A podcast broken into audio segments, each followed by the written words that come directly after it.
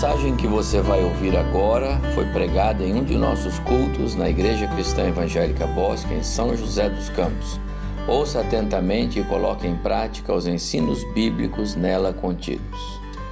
Quero convidar você, meu amado irmão, para abrir sua Bíblia comigo no livro do profeta Isaías, capítulo 6.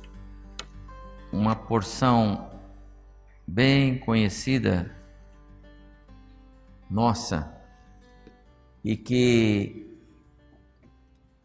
sem dúvida tem algo para falar conosco nesta noite. Isaías capítulo 6.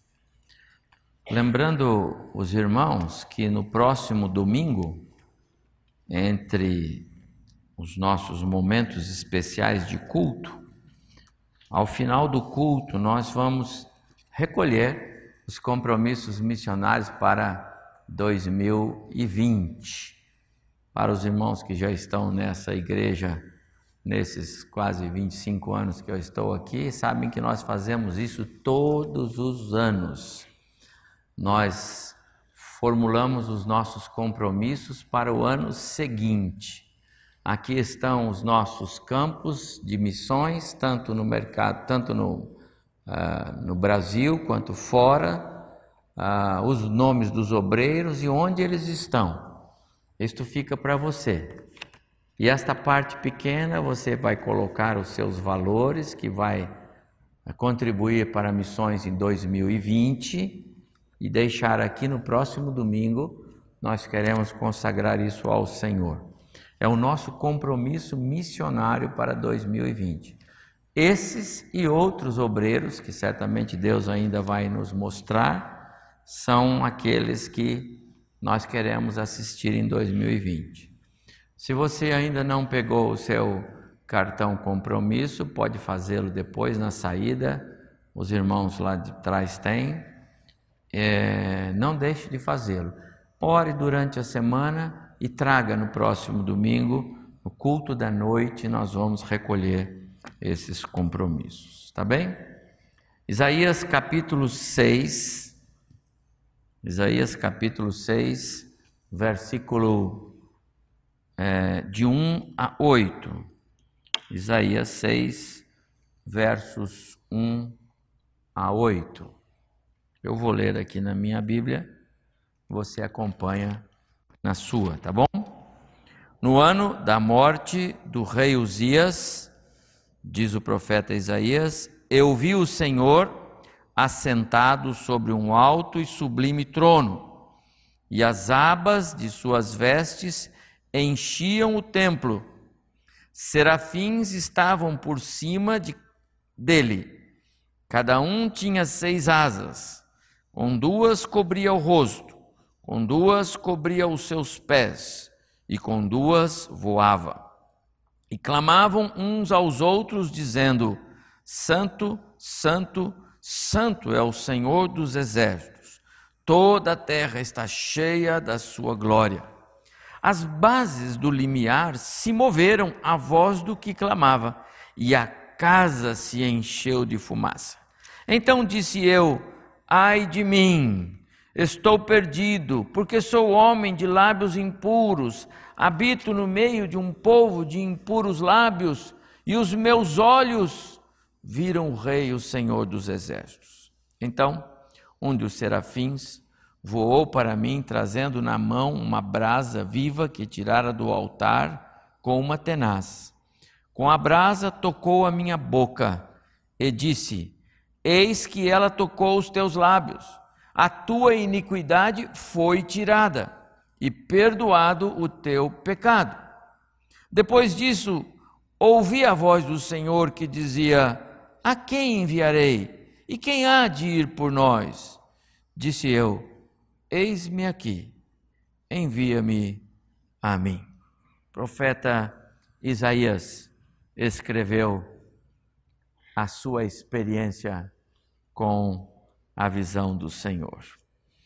Esse texto, meus amados irmãos, é muito precioso. Quando eu olho para esse texto, eu me lembro ou eu vejo o nosso Brasil. Aliás, eu vejo os nossos países aqui da América Latina, não é? Você vê nos jornais agora Venezuela, Chile, Bolívia, barris de pólvora. Parece que explodindo por suas políticas, por suas é, lideranças, pela corrupção, pela criminalidade, pelo egoísmo das pessoas, um mundo em chamas rodeando o nosso país. Mas nós não estamos distante desse contexto, não é? O nosso Brasil não está distante desse contexto. Nós também vivemos um Brasil em chamas. A cada dia, uma novidade. Brasil, dois passos para frente, um para trás. As conquistas, as vitórias, tanto é, no judiciário quanto nas leis civis, nas leis é, que regulam o nosso país sofrem derrotas, uma após a outra. Parece que o nosso contexto de país está desfavorecido. Talvez a Igreja de Cristo pudesse pensar: é, vale a pena investir em missões, vale a pena fazer a obra num Brasil que é, nós não sabemos o futuro muitas vezes, o contexto do mundo que nos rodeia, às vezes o sentimento de caos, de derrota, quantidade de pessoas que de repente começam a migrar para fora do país. As notícias, os rumores de decisões que os homens que ocupam posição de comando, ou pelo menos que têm autoridade nas mãos, parece que querendo desfazer ou dar passos para trás de conquistas já feitas, algum desânimo. Amados irmãos, esse é exatamente o contexto de Isaías no texto que nós estamos lendo. É por isso que Isaías registra desta forma: no ano da morte do rei Uzias, eu vi o Senhor no alto e sublime trono, e ele estava assentado. Essa visão de Deus para o profeta Isaías ela é a visão de Deus para nós, hoje, igreja do século 21, ano 2019. Não importam os contextos negativos e as informações que querem nos destruir. Não importa se as coisas não estão como nós queremos. O nosso Deus ainda governa, Ele ainda está no controle, Ele ainda é Deus, Ele ainda está assentado no seu alto e sublime, sublime trono. Ele governa, Ele dirige, Ele é Deus. Apesar da desobediência do homem, apesar da, da incredulidade humana, apesar muitas vezes da intolerância dos próprios cristãos, apesar dos caminhos errados que os cristãos conscientemente andam por ele, apesar de todo o contexto negativo, Deus governa, Deus está no trono, Ele é Senhor. Nada acontece fora da, da sua autorização. Jesus estava diante de Pilatos e Pilatos disse para ele: fale alguma coisa a seu favor, diga qualquer coisa, diga alguma coisa para que eu possa ajudá-lo, inocentá-lo, livrá-lo dessa. Diga alguma coisa, eu tenho autoridade, eu sou Pilatos. E Jesus disse para ele: Nenhuma autoridade terias se do alto meu pai não tivesse dado. Deus ainda governa, Ele está no centro. Esse é o contexto do primeiro verso do capítulo 6. O reino é o sul, Judá. Lá pelo ano 740 antes de Cristo, quase 3 mil anos atrás, século sétimo, oitavo e sétimo. O povo, mais uma vez, desobediente ao Senhor, andando de costas para Deus, propositadamente, desobediência declarada. Mas Israel, o reino do sul, vinha de um período extraordinário. Por 52 anos, Uzias fora rei sobre Judá, o reino do sul. Em 52 anos, esse homem fez o que era bom e reto diante do Senhor. A nação prosperou, a nação é, alcançou os seus melhores patamares em termos de economia, de segurança pública, de desenvolvimento. Uzias foi um grande é, estadista, um grande chefe de nação, um homem de governo, um homem com é, é, perspicácia administrativa, alguém que sabia bem lidar com a questão da autoridade que lhe era conferida, ele tinha muitos trabalhadores sob a sua confiança que o ajudavam no seu governo. Ele foi muito bem, até bem pertinho do final do seu reinado, quando, por um ato de desobediência, ele ficou leproso. E o seu filho reinou pelos últimos anos, aliás, foi um regente no seu lugar nos últimos anos. Mas Uzias foi um grande rei. E quando ele adoeceu e já o seu filho entra no seu lugar, a nação começa a cair. E junto com a queda administrativa, bélica, social, vem a queda moral e espiritual. E o reino do sul, Judá, Jerusalém começam a andar de costas para Deus, como o reino do norte já havia feito. Samaria já tinha sido levado para o cativeiro assírio no ano 722 a.C. Agora, a morte de Uzias representava um golpe para a nação. Mais ou menos, é como se é, prendessem o juiz Sérgio Moro, não é? pegassem os homens que você aí e eu aqui entendemos que são os homens que ainda ajudam a pensar num Brasil sério, um Brasil que quer combater a corrupção, um Brasil que quer andar mesmo de, de cabeça erguida e nós tirássemos esses homens do poder. Desolação, descrédito, preocupação. Esse era o contexto de Isaías, no dia em que ele vai ao templo para adorar o Senhor. Era o ano da morte do rei Uzias. Os rumores eram negativos. A vida pública em Judá e Jerusalém entrava em colapso. Havia preocupação e tristeza por todos os lados. Isaías não tinha esperança para a sua gente.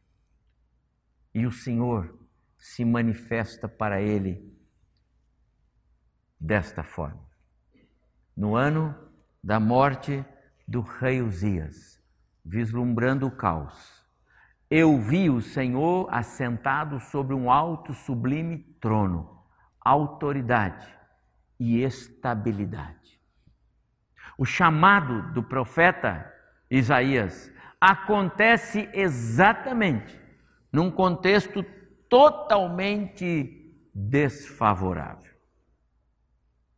Quando Jesus comissiona os seus discípulos e, por conseguinte, a todos nós, o contexto não é menos desfavorável.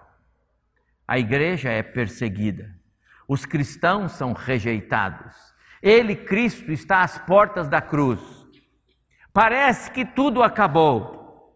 Os dois discípulos que vão para o caminho de Emaús no dia da morte da ressurreição de Cristo, eles só falam das tristezas, de tudo que acabou, só só tristezas, porque havia uma esperança em Jesus, havia uma expectativa, mas agora ele morreu, acabou. Não tem mais chance, não tem mais o que fazer, não tem mensagem a ser pregada. É nesse contexto que Jesus diz: Ide, portanto, fazei discípulos de todas as nações, batizando-os em nome do Pai, do Filho e do Espírito Santo, ensinando-os a guardar todas as coisas, e eu estarei com vocês. Mas como? Ele morreu. Esse era o contexto. O contexto de Isaías era este. E o Senhor vai se manifestar para ele no alto e sublime trono para dizer para ele: Isaías, as coisas que parecem não são a realidade. Quando parecia que não havia mais esperança para ajudar o Reino do Sul, Deus manifesta-se em poder e glória e mostra ao profeta que ele ainda estava no controle assentado no seu alto e sublime trono. Ainda é tempo de fazer missões, ainda é tempo de sair, ainda é tempo de avisar que Jesus Cristo salva, ainda é tempo de investir na Malu, no Camboja, ainda é tempo de investir no casal Gil e Marlene em El Salvador, ainda é tempo de investir no El Rashid, lá no norte do Sudão, ainda é tempo. É tempo de investir no pastor Efraim aqui. De manhã eu passei esses vídeos, vocês viram? É tempo de investir no pastor Nidovaldo na África. É tempo de investir no pastor Edilson fazendo missões urbanas aqui em São Paulo, nas escolas. É tempo. O caos, a preocupação do caos, não pode tirar o vigor da igreja, porque o Senhor ainda governa. Nenhuma autoridade você teria, Pilatos, disse Jesus, nenhuma. Todas as coisas cooperam para o bem daqueles que amam ao Senhor, até aquelas coisas que parecem menos favoráveis, até aquelas coisas que parecem que são só para nos prejudicar. Você tem algumas vezes esse sentimento de que tem coisas que estão só para te prejudicar? Elas remam o contrário, elas afetam a sua vida, a sua família, a sua casa. Deus ainda está no controle. O que pode parecer impossível para você, para Deus é sempre possível. O que pode parecer totalmente fora de questão, para Deus tudo é possível. Ele está no comando, ele está no trono. Talvez você esteja pensando em você agora e dizendo: É, pastor, o senhor não sabe da minha realidade, porque a minha realidade é que aqui não tem mais jeito. Experimente olhar para o Senhor no seu alto e sublime trono. Experimente olhar para você na presença dEle. Experimente perguntar para ele se não tem mais jeito. Você vai ver. Para o nosso Deus, tudo é possível. O profeta Isaías não só viu o Senhor no seu alto e sublime trono, mas o profeta Isaías, ele tem um algo mais. O Senhor manifesta-se a ele de maneira que fica impossível para ele negar aquela experiência. Deus é tremendo, Ele é maravilhoso. Quando Ele quer nos alcançar, Ele o faz. De maneira que nós ficamos sem o chão embaixo, sem ação. Ficamos como que sonhando, porque o Senhor nos alcança mesmo. E foi o que ele fez com o profeta Isaías. Diz o versículo 4 do capítulo 6 que nós lemos. Então, depois de ver, e na visão que ele teve, era uma visão, ele viu o Senhor no alto e sublime trono, ele estava no templo, lembra? No templo. Diz o verso 4 que as bases do limiar, então são os alicerces, os alicerces, se moveram. E eles se moveram quando a voz do Senhor se fez ouvir. E o que mais que aconteceu? A casa encheu de fumaça. Ele tinha visto com os olhos, porque o Senhor permitiu que ele tivesse uma visão da glória de Deus. Ele sentiu tremer e o seu corpo tremia, porque aquele alicerce tremia e aquilo era muito sólido sobre uma rocha. E ainda mais o Senhor o cercou com uma fumaça que ele percebia ser agasalhado por ela. Meus amados irmãos, Deus revela-se em poder e glória para conferir autoridade, autenticidade à nossa vocação. Eu não sei quanto a você, mas quando eu estava recebendo esses vídeos, né? Vem tudo no celular, e eu comecei a escutar um e outro, e ver, escutar, e ver os obreiros no campo, eu fiquei arrepiado.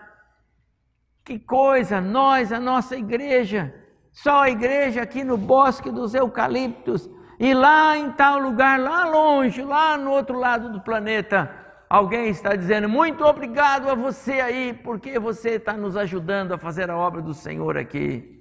Parece que o Senhor vem nos abraçando, vem se manifestando, incomodando-nos no físico, não só na alma.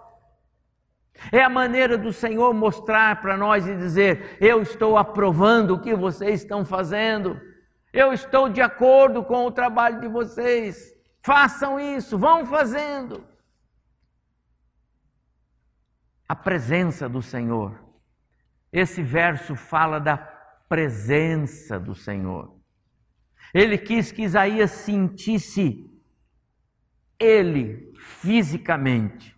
E a maneira de Deus fazer se sentir fisicamente por Isaías foi tocando os seus sentidos. E ele sentia Deus pelo prédio que balançava, pela fumaça que o envolvia. Deus é tremendo. Ide, portanto, disse Jesus, fazei discípulos de todas as nações e eis que estarei convosco todos os dias até a consumação do século. Meu amado irmão, nunca, jamais você servindo ao Senhor estará só. Nunca, jamais você sai para servir ao Senhor, você está sozinho.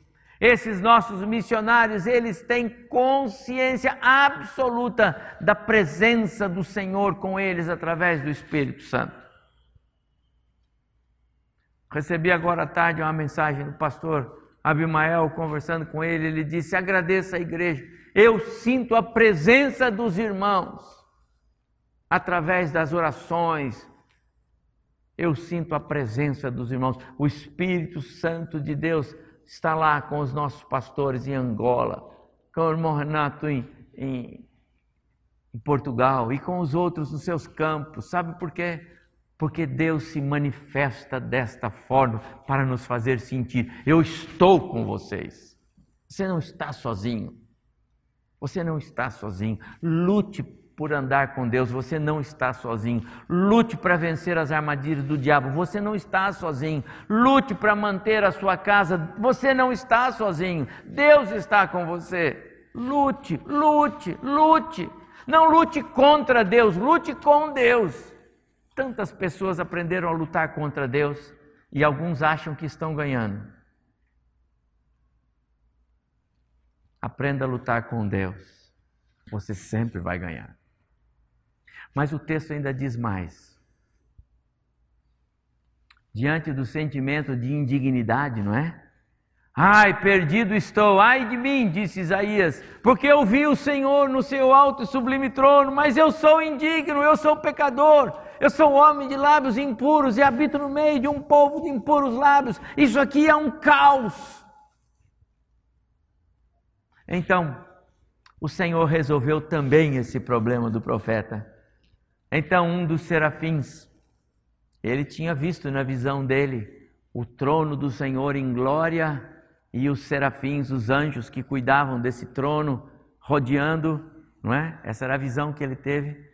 E ele diz que um daqueles serafins, um daqueles anjos, tirou do altar que ele via na visão dele uma brasa com uma tenaz, e ele vem na direção do profeta Isaías, toca-lhe os lábios e diz: O Senhor o curou da sua impureza.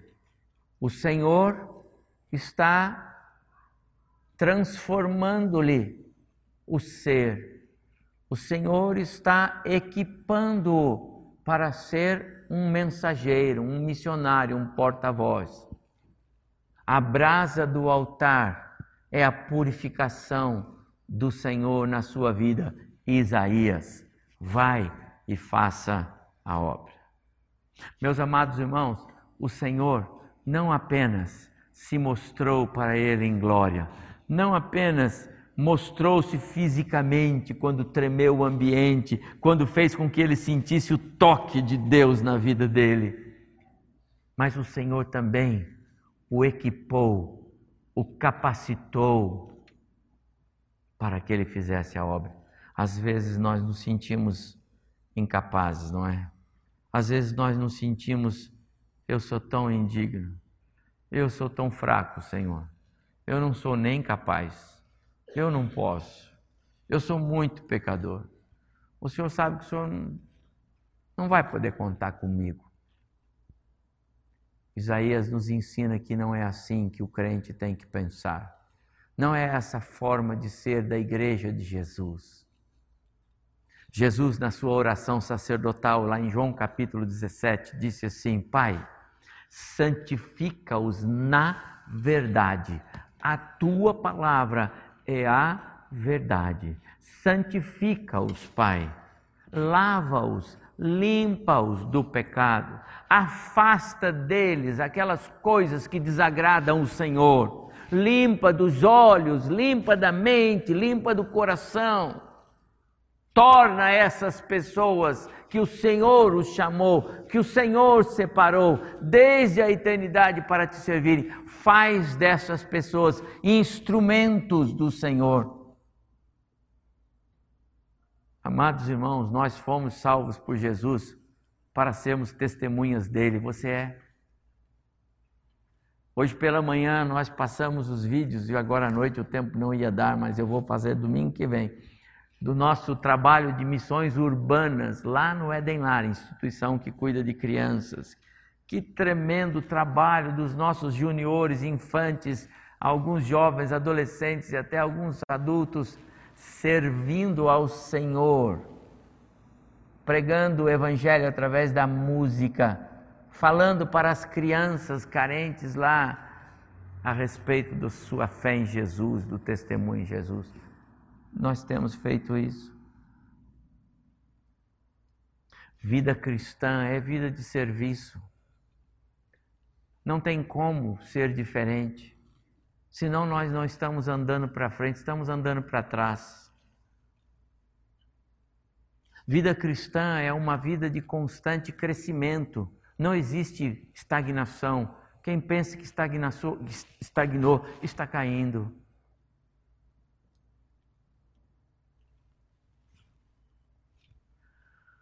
Onde não há confissão de pecados, não pode haver serviço ao Senhor, não pode haver manifestação da glória do Senhor.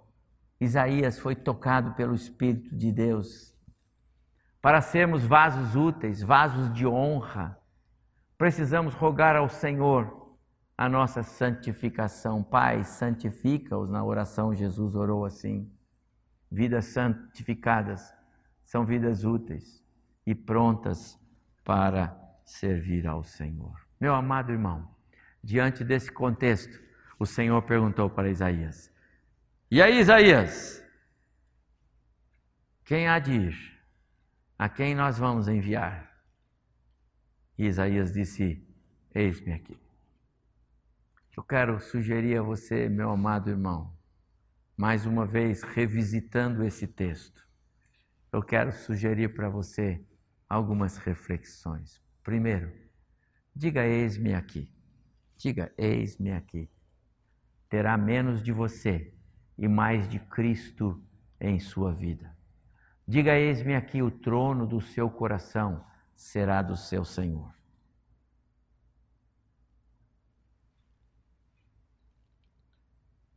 Alguém referindo-se a um cristão, uma vez disse: O que preocupa é o testemunho. Como é o seu testemunho? Como as pessoas que o rodeiam o vê? Como os seus, os seus, veem você?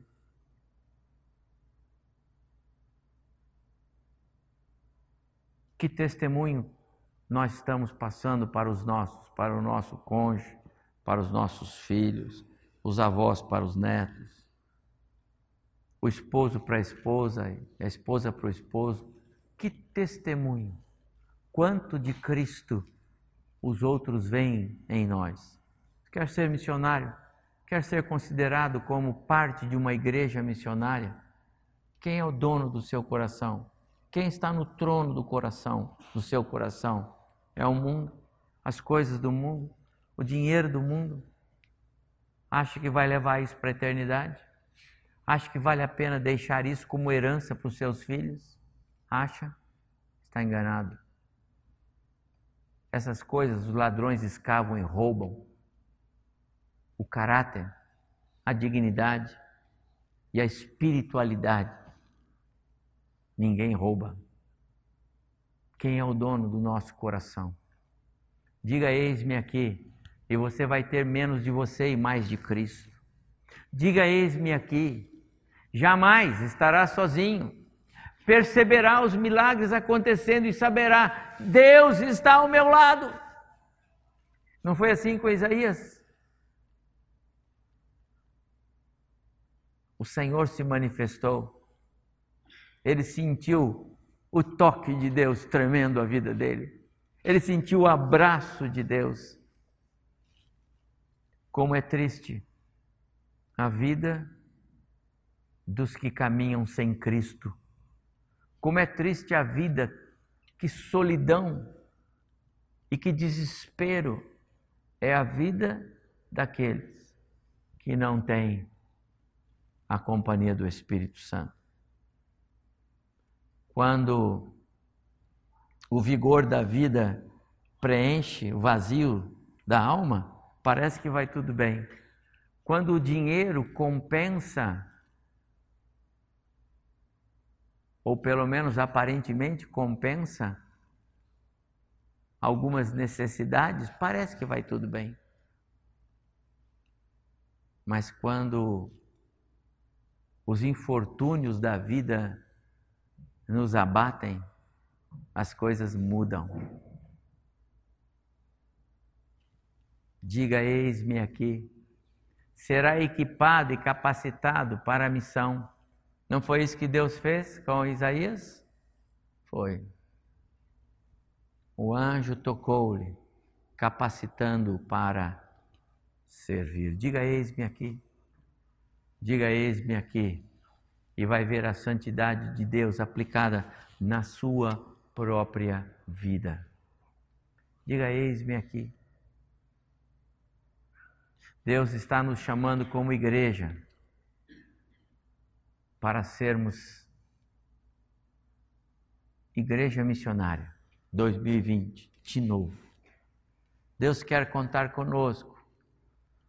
O banquete é dele, a obra é dele. A igreja ele está edificando. Ele já preparou tudo. Ele vai fazer acontecer. Mas sabe, ele é tão bondoso. Ele gosta tanto de nós. Aliás, a especialidade dele é gostar de nós. Que ele nos chama para participar com ele desse banquete. E ainda nos diz: traga um pouco do que você tem. Estão lembrados de Pedro lá na, na praia? Pescaram 153 grandes peixes, foi? Aí o Senhor disse para Jesus: traz uns desses peixes aqui para o banquete. Ele já tinha feito. Ele já tinha os peixes, ele já tinha tudo. Traz um pouco, Pedro. Só para você ter o privilégio, o sabor de participar do banquete que eu estou fazendo. Amados irmãos, a obra é do Senhor. Quem edifica a igreja é Ele. Quem faz a igreja crescer é Ele. Quem vai fazer as almas renderem-se aos, aos pés da cruz do Senhor é Ele. Mas Ele nos dá essa, essa chance, esse privilégio, essa oportunidade ele quer nos envolver no trabalho que é dele. Ele quer nos chamar para perto dele. Quem vai dizer: Eis-me aqui? Quem está pronto para dizer: Eis-me aqui, Senhor? Diga: Eis-me aqui, e você terá mais de Cristo. Você vai estar sempre acompanhado, assistido, equipado e vendo a própria natureza de Deus através de Cristo na sua vida. Amados irmãos, meu desafio para nós nesse ano de 2019, nesse mês de novembro, que o Senhor nos envolva com a sua graça e nos faça mais uma vez compreendermos a riqueza de, de sermos parte do seu ministério. Que o Senhor nos abençoe a sermos igreja segundo o seu próprio coração, uma igreja envolvida. Depois você veja no boletim de hoje o nosso a nossa pastoral, meu compromisso de fé. Que Deus nos abençoe a termos um compromisso de fé em 2020. Faça um compromisso de fé dizendo: Eis-me aqui, eis-me aqui. E você vai ver Deus agindo em você. Apesar das lutas, apesar das situações não confortáveis e não boas, apesar dos desprazeres desta vida, apesar das tristezas, apesar das derrotas, porque por lutas nós passamos, mas o Senhor nos faz mais que vencedores. Convido você a pensar nisso e a, a cantar conosco porque Deus é um Deus que gosta de ser adorado, servido. E apesar dessas lutas momentâneas que nós passamos, o nosso Deus haverá de nos fazer bem-sucedidos. Que o Senhor nos abençoe